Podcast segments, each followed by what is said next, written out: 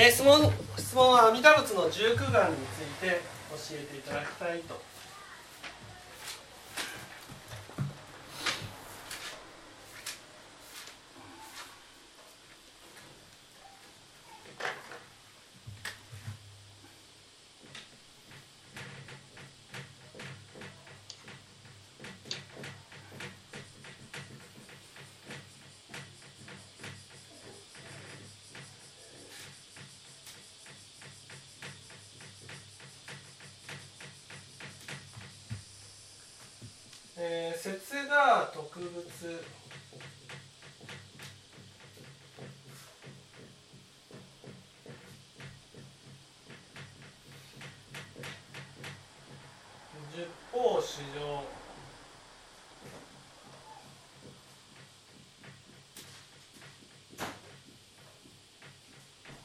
つ菩提心。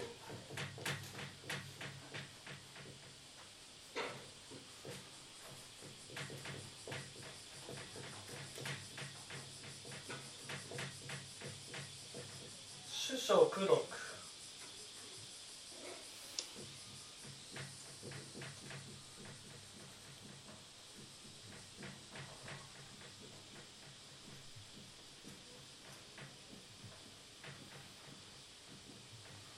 死神発願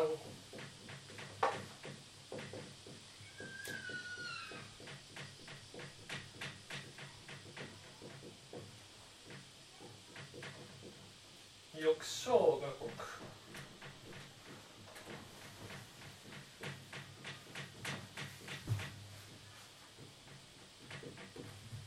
臨終十字軽量風量大衆引用言語認前者風習小学ということですね、えー、十九願の一番の味噌は何かというと何ですか？主食だそうですね主食読でもどんな気持ちで主食読をするっていうことですか？あの発菩提心を起こした上、発菩提心発菩提心って何ですか？あの思春かなかですね。あの仏になりたい仏の仏にな。りたいと思ってといううん。発菩提心っていうことは仏のような心になりたいっていうことです、ね、具体的には行行新書祁度観にこう知られてます、ね、これが菩提心にたりとくると思うんですよね。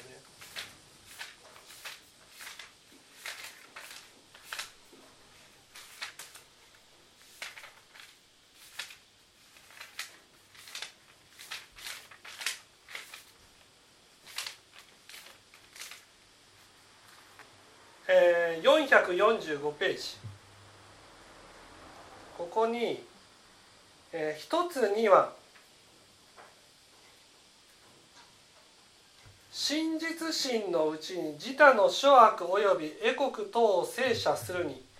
行獣座がに一切の菩薩諸悪を制制射するに同じく我もまた核のごとくせんとね一切の菩薩方が悪をやめるように私も悪をやめていくぞとこういうことです。ね、だから菩提心を起こすっていうことは仏教で教えられた悪をねうんやめていくっていうことです。ね、例えば仏教でこうこういうことが正しいことですよって言われたらそれを物差しとして、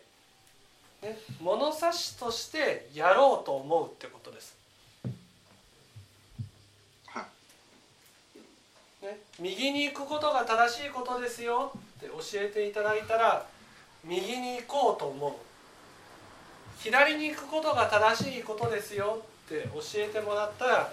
左に行こうと思う。はいこれと診断会で聞いてきた無条件服従との違いは何でしょう？多分ね診断会はこのことこのこの教えを無条件服従と理解して進めてるんです。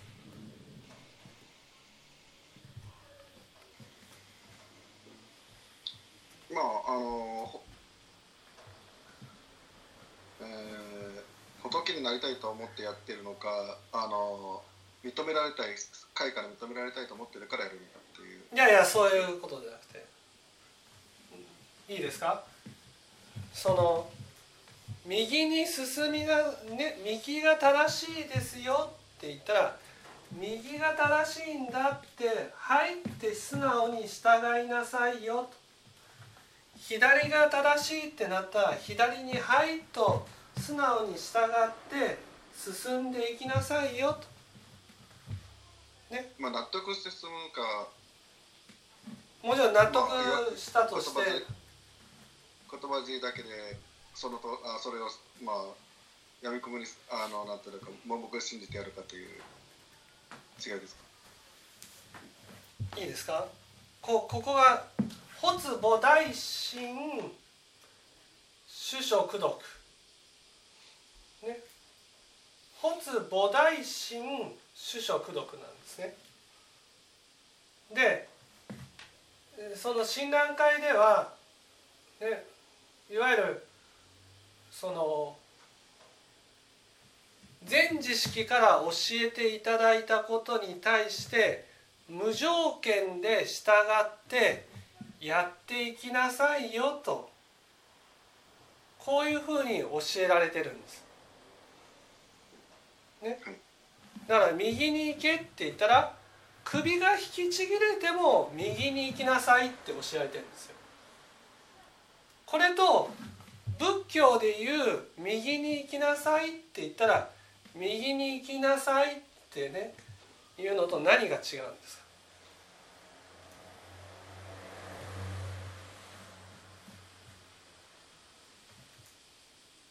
か？納得するかしてないかの違いとかじゃない？いや違う違う。納得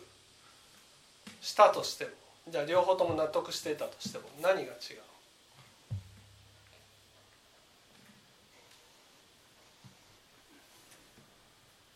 ここはね正しく理解する必要があります正しく理解する必要がだから親鸞会はこの部分を多分取って全知識の言う通りに従いなさいっていう教えを作ったんだと思うんです。ね、だから全知識の言われることに対して無条件服従ですよ言われた通りに従いなさいよっていうふうに教えられてるわけ。ね、そこからいわゆるもう会の出した方方方針は全て従いなさいっていうふうになってるんだと思うんですけど。それと仏教で教えてるね右に行きなさい右が正しいって言ったら右にね進んでいきなさいよというのと何が違うんですか？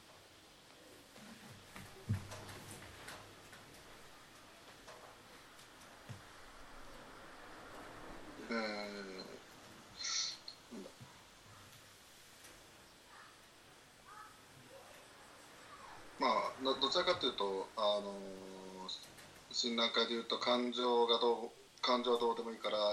その通りやりなさいっていう感じかなって気がするんですが本来は、まあ、心からやっていかなあかんのかなって気がするんです。そういう話ではない、うん、違いますか？そうそう違う。じゃあ清盛さんいいですか？ね、発母大心主食毒っていうことはね、仏様がこうされたように善をしていこうということですよね。だから仏教で右が正しいと聞いたら右が正しいってね聞いたら右に進んでいきなさいよと。左が正しいってなったら左に進んでいきなさいよと、ね、こういうふうに教えられるわけです。これと診断会の無条件服従との違いは？やっぱりあの前の団体ではある方の言うことだからということで言うんじゃないいやいや全知識は同じように言ってるじゃないですか。全知識の言うことだったらね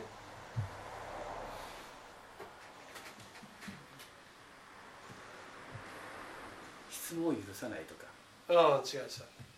これはいいですか？診断会の無条件扶助は絶対にやらなくちゃいけないになってるんです。絶対に。右に進めって言ったら無条件扶助だから右に首が引きちぎれてもやりなさいっていうことなんです。はい。もうもう分かります？右に行こうとしましたけどできませんでしたが許されるか許されないかなんですよ。仏教は仏教はねねこれが正しいこれが正しいっていうことに、ね、これが正しいって教えてもらったら正しいことなんだなと思ってやろうとすることは大事なんです。でもできなかった時にはああお粗末だなあと。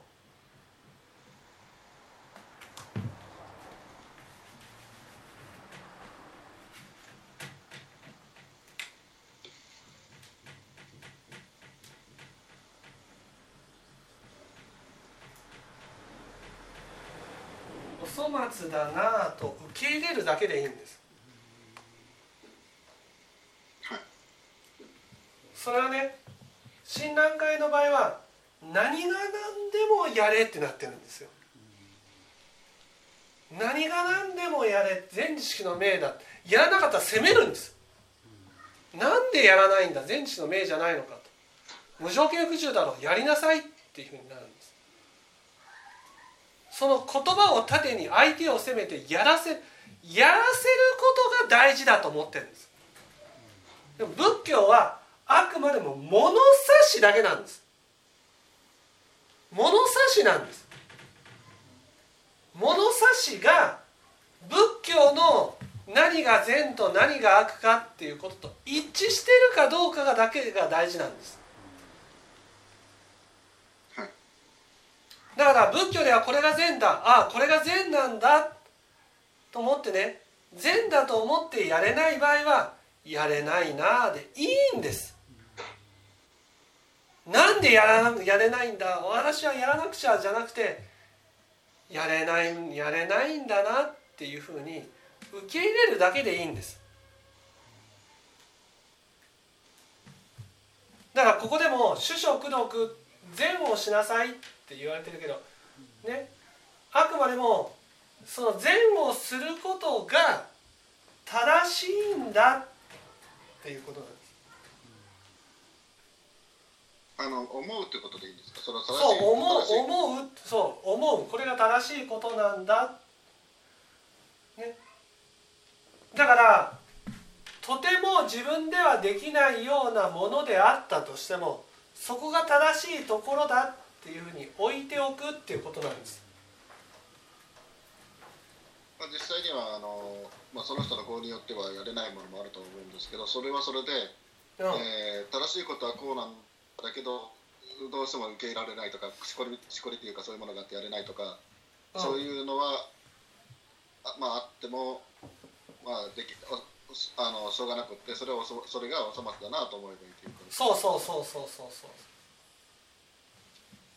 だから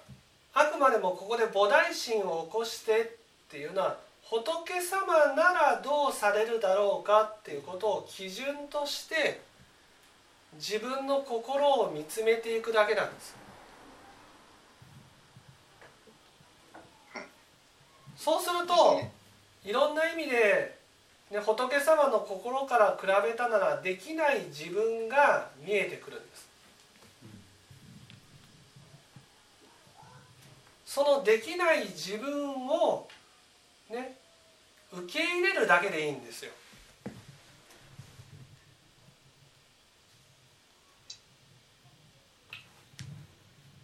お粗末だなぁと。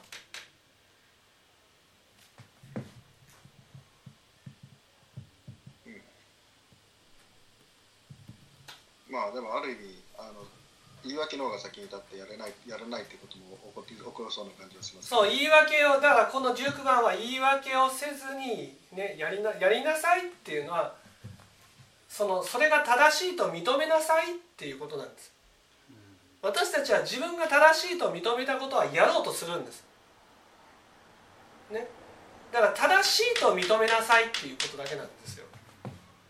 これが正しいっていうふうに認めなさい。正しいことなのにできなかったらああなんでできないんだろうってなるじゃないですか。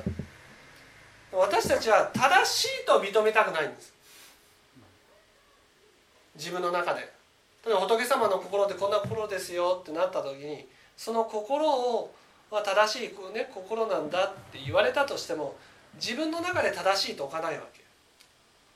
なぜかでできないから。できないことを正しいって置くと自分が悪人になっちゃうんです。悪人になると自分が今まで悪人に対して思ってきたことが跳ね返ってくるんですよ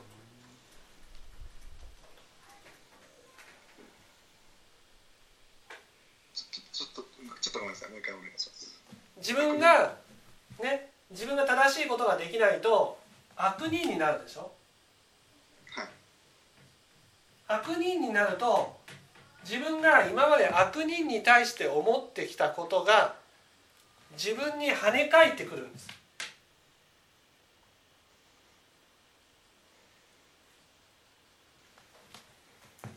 例えば悪人を見下していたら見下されてるように感じたり、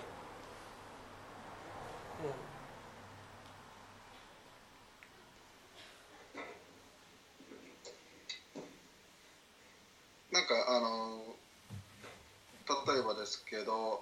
えー整理しなさいとありますよね。はい。整理しなさいと教えられますよね。はい。でそれに対して、えーそれは正しいことだと思う思うけれどもどあの他まあ、煩悩と煩悩というか執着の心から離れられず離れら離れられられずに、えー最初からなんかあのやらなきゃなとちょっとは思うんだけどなかなかやれないっていう状態はどういう状態になるそれは正しいと認めてないです。正しいと認めたいんですよね。うんそじゃあそそういう時はどうするどういうふうにすればいいですか？うそれはやってください。整理ができないはずはありません。そういうのじゃなくて例えば怒りを起こさないとかね。欲を起こさないとかさない。はい。ね。相手を責める心がまあみじんもないとかね。そういうようなことが正しいと分かりながらもできないっていう。ああ整理だったらねできますよ。まあ、捨てるだけですから。行動でやれる話と心で心でやっちゃいけませんよというところと、まあ、なんかそうそうそうそうそう。レベルの違いがあるってことそうレベルの違いがあります、はい。ここで言う「持つ菩提心主食毒」って言われてるのはねいつも穏やかな心で人と接していつも思いやりがあって優しい心で接していって相手から頼まれたことはいつも気持ちよくニコッと笑いながらやってあげるとかそういうようなことです。本当に菩薩の菩薩の領域の話をそうそうそうそうそう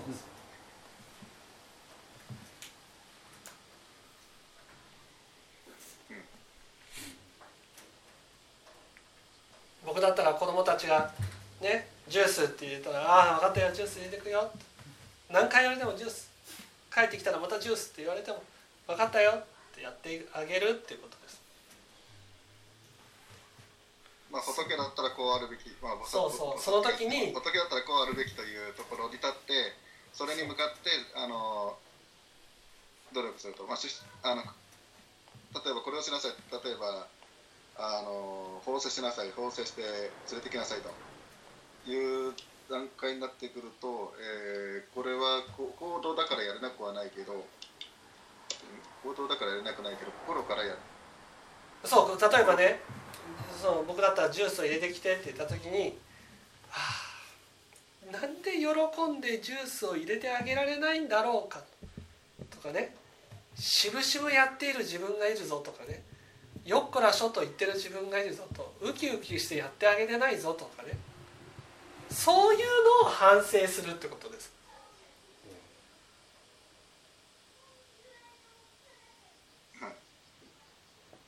心から例えばその同僚から何か聞かれた時にね仕事が立て込んでいたとしてもねその気持ちよく教えることはしたけど気持ちよくできなかった時にねきっと仏様だったら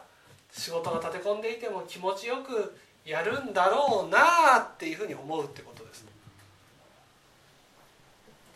そこそういう時に例えばですけどあいやあのそんなあのこれがあるのにと思っちゃいけないと思ってそれを抑え込むのはいいんですか？抑え抑え抑え込んでやるんですき抑え込むんじゃなくて本当は切り替えるんですけどね。今はこの時間だと思ってそう切り替えてやってあげなくちゃいけないまあ、もう完全に切りあの忘れるっていうことですか？そうそうそうそう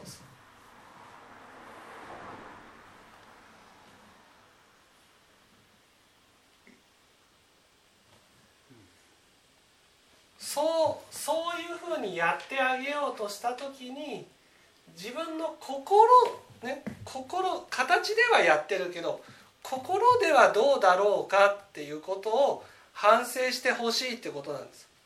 きっと仏様なら人から頼まれたことを気持ちよくやってやってあげたいと思ってやっているんだろうなというふうにねそういうふうに思う思うんだけど私の心の中ではねああ動くのが面倒くさいなっていう心があるとかねああこれがお粗末な心だなっていうふうに見るってことなんです。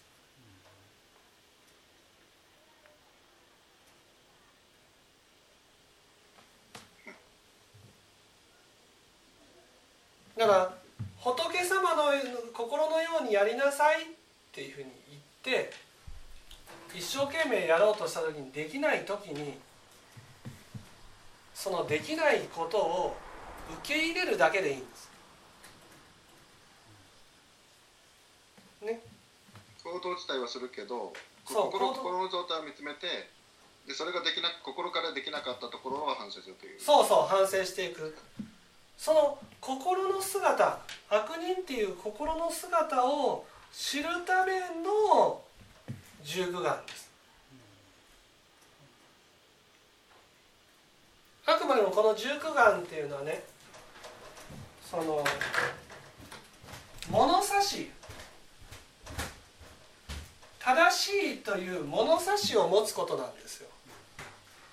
何が正しいか何が間違ってるかっていう正しい物差しを持つことが大事なんです。そのそのものたちは心というあ体で動かすよりも心の状態をそう心の状態の状態のそうそうそうそう。これが正しいっていう。これが仏教的には正しいことなんだなっていう。物差しを持つことが十九眼で一番大事なことなんです。まあ、何が善で悪かというあの行為で行為はまあ当然やるのは当然だけど、はい。その中で心があの心のレベルで正しいそう心のレベルで正しいっていう。その物差しを持って自分を見つめる。この正しい物差しを持つことを仏教で日相観っていう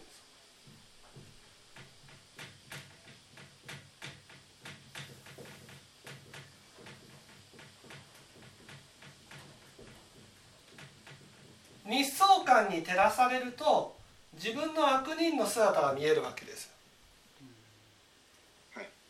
で悪人の姿が見えるとそれをごまかそうとして煩悩が起きるんです。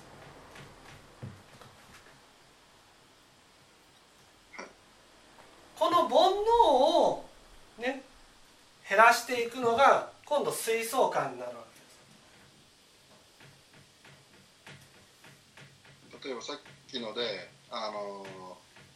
まあ本当はやることがあるんだけど人に頼まれたことに対してあの聞かれたことに対して対応してると。でその時に、あのまあ不安不安えこれやらなあかんのにって不安になったりとか、えーまあそういうのが出てくると思うんですけどそれをい煩いえ煩悩ということは怒りでごまかすようなことですか？いやこうこうこうだからいろんな言い訳を起こしてるっていうのも煩悩です。ゃいけないのにあれもやらなくちゃいけないのにとかね。そして心の中で相手を責めている心がある。これが煩悩なんです。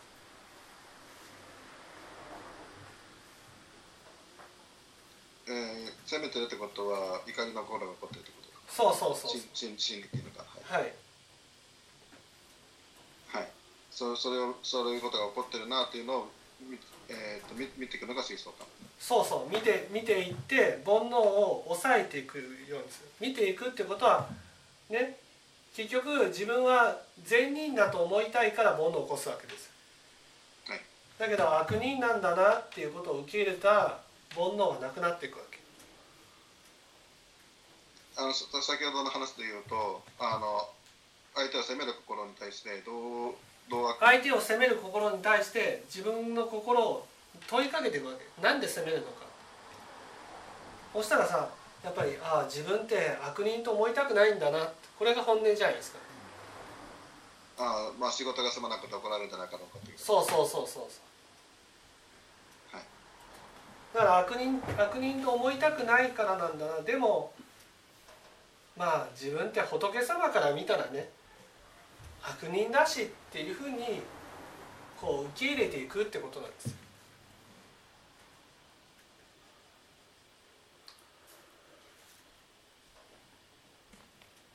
えーっとさっきの例で言うとあの悪人だしとあの受け入れるってまあ怒られてもいいやあ怒られてもいいやってわけで、まあ怒られても仕方ないわってことですあはいまあ、そう。怒られる自分を許していくようそうそうそうそうなあはい。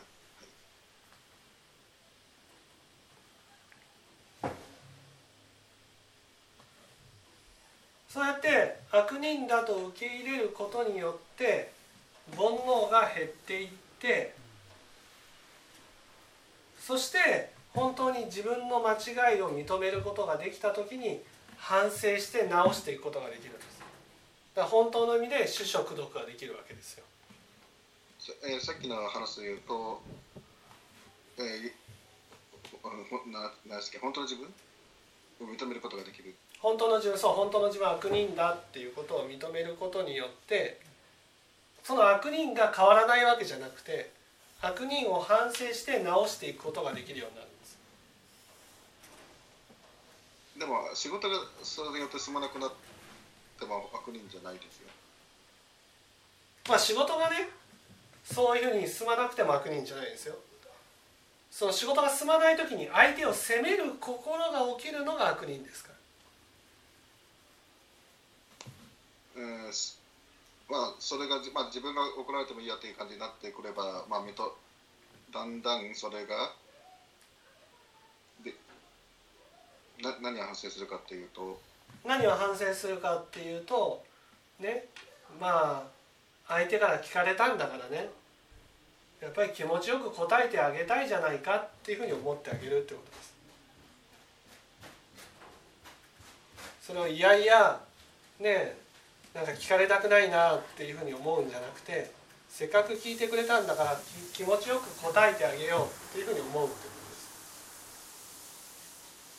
すまあ、それがススムーズできるようになってくるよと。はい。努力することによって煩煩悩が減まあある意味怒られてもいいやっていう感じになってる状態ならばまあ素直な相手のことを、まあいや怒られてもいいやって怒られてもちゃんと謝ればいいやっていうことですね。うん。だから自分が悪人として見られることに対して抵抗がなくなってくることが大事なんです。ああはい。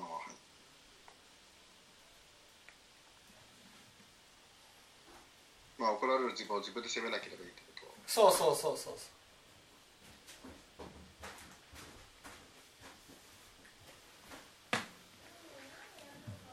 気持ちよく接する。はい。気持ちよく接することができるこことが主食読気持ちよく接することができるのが主食読それをやろうとしてそれがやるのが正しいんだな十九眼で一番大事なのはそれが正しいんだなっていうこのね常に変わらない物差しを持つことが大事なんです。はい。それが私たちは自分ができるできないで物差しが変わっちゃうんです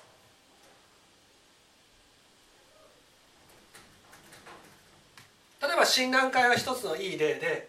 煩悩はなくならないから煩悩を起こしてもいいんだになってるんです。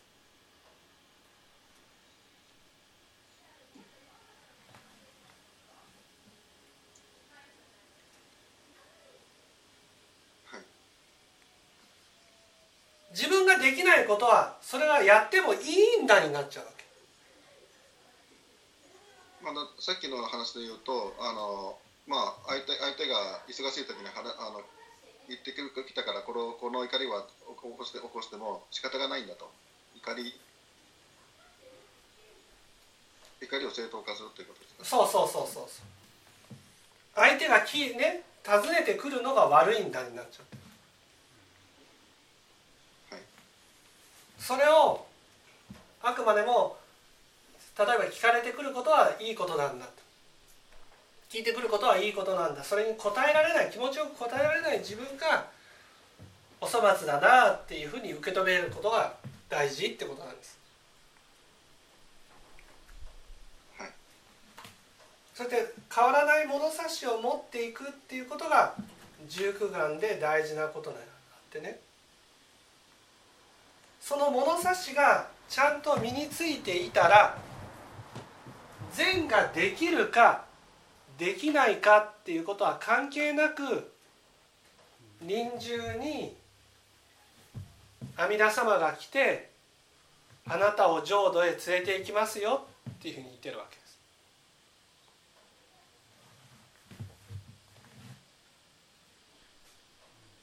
えーっと物差し物差しはがしっかりしてればしてればという。そう物差し。だってこの物差しが浄土の光みたいなもんですから浄土っていうのは常に正しいことを照らしてくれる光なんです。だから死んで浄土に行こうと思ったら何が正しいか何が間違ってるかっていうことに照らされた自分をいつも見続けないといけないわけ。それが十九眼の教えだったらね正しいという物差しをいつも持ち続けることができるから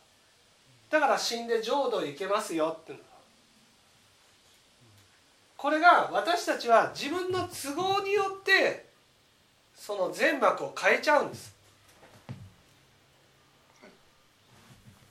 全幕を変えてしまうとその浄土の光にはねとても照らされられないんですよ。逃げちゃう。だから変わらない物差しを持つっていうことが大事になってくるんです。じゃあに日相観ができるということが、えー、阿弥陀仏に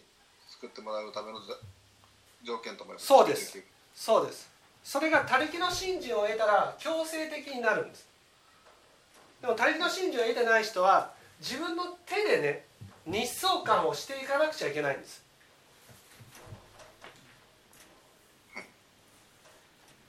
まあ、煩悩を起こして起こしてるなっていうことをちゃんと見つめた上でその煩悩を減らしていくということですか？はい。物差物差しのように物差しをちゃんと、えー、保ってられるようにはい。努力していくと、えー、救われますよと。そうですそうです。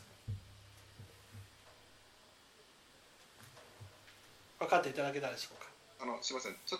あのもう一つあるんですけど菩提心と四神発願よく小学校とどう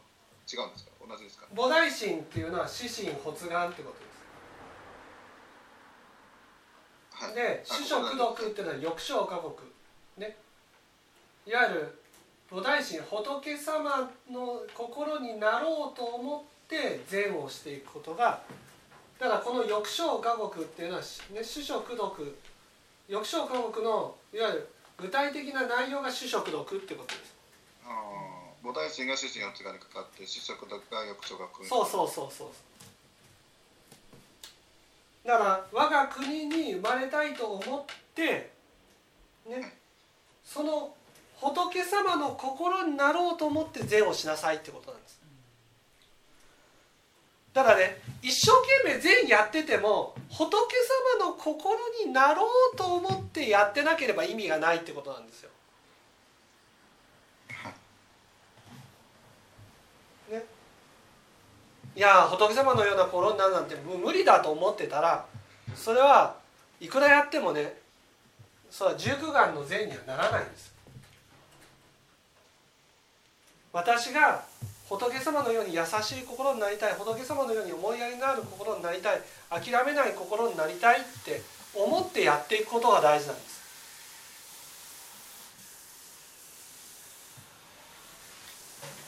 そういう心で善に励みなさいってことなんです。えーすみません質問ですけどあの例えば先ほどの整理の話で言うとそれはどちらかというともう菩薩というよりももうその前の段階なんですそう正門なんですでそう思うんですよね。でここで言ってるのは六度万行のそう。ところの部分人と向き合う時の線です。人と向き合うところの話をするはい、はい。ああわかりました。はい。はい。分かっていただいたでしょうはいありがとうございます。はい。じゃあ今日は以上です。